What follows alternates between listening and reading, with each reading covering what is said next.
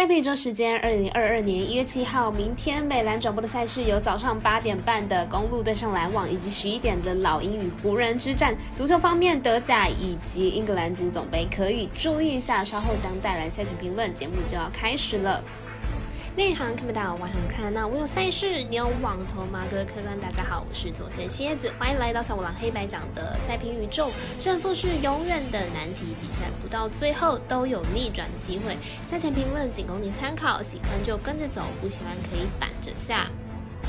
赛比观测持续观察到国际赛事在国内外的开盘状况。目前以 NBA 作为观察的标的，对美兰投注标的虽然有改善，但从晚上十一点到凌晨两点，提早到八到九点开盘显然是不够早哦。下班后回家再特地出门支持合法运财的彩迷一定有都是真爱。但如果能在下午五六点就开放投注选项的话，肯定对于运彩经销商以及体化基金募款更有帮助。下午三点半，其实国外主要运动博弈的盘口都开。放的差不多了，但也有三场赛事比较少人开放，分别是公路篮网、爵士暴龙以及独行侠火箭。但对比微微明天九场赛事只有走分单双选项，提醒彩迷以及电商二们不能习惯，因为别人可以，为什么台湾不行呢？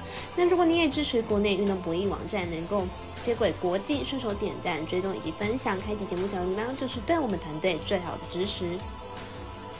您关心赛事，我就来告诉您赛前评论。依序来看到美兰明天有转播的赛事，早上八点半的米尔瓦基公路做客布鲁克林篮网，未来二达似乎都转播，而且本场还是微微单场加场中赛事。先来看一下蓝队的近况。公路和篮网近期防守状况都不是很好哦，大分过盘率都相当的高。明天比赛很有可能再度上演得分战。公路近期在主场吞下了两连败哦，且对手都不算强。明日改成客场对上篮网，恐怕很难拿下胜利。即使字母哥 and the Cobo 回归，也很难拯救公路。篮网目前也是连续四场比赛失分都超过了一百一十分，现阶段也都是用进攻来弥补防守的漏洞，因此看好本场比。赛可以大分过关。我们赛事解读魔术师怪到一节推荐，此场比赛总分可以大于两百二十九点五分。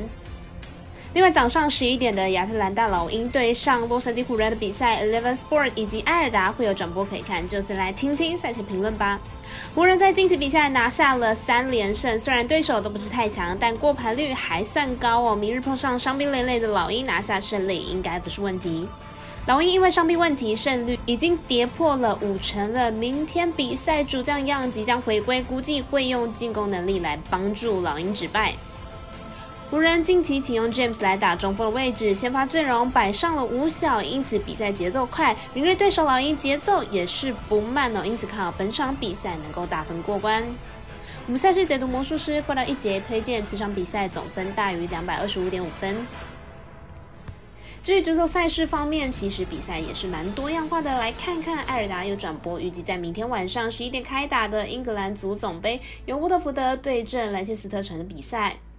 这场英足总的两队皆是英超联赛中的队伍，但两队实力上有不小的差距。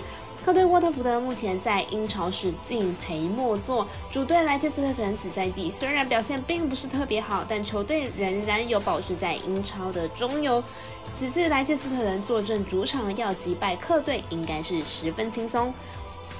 莱切斯特城是上一届的英足总冠军，球队对英足算是非常重视的，而且球队应该也想要在蝉联冠军呢。因此，莱切斯特城的战役不低，相对的沃特福德可能就没有那么高昂的战役了，因为球队还需要烦恼如何在英超保级。预测正比来到一比三、一比四、零比三。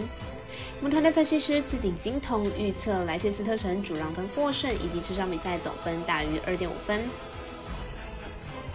以上就是今天赛品宇宙的预测内容，请各位看官听众记得帮忙顺手点赞、追踪以及开启小铃铛哦，把小五郎黑白奖的赛品宇宙分享出去。但也提醒大家，投资理财都有风险，相当微微，请各位量力而为了。我是赛事播报员佐藤叶子，下次见。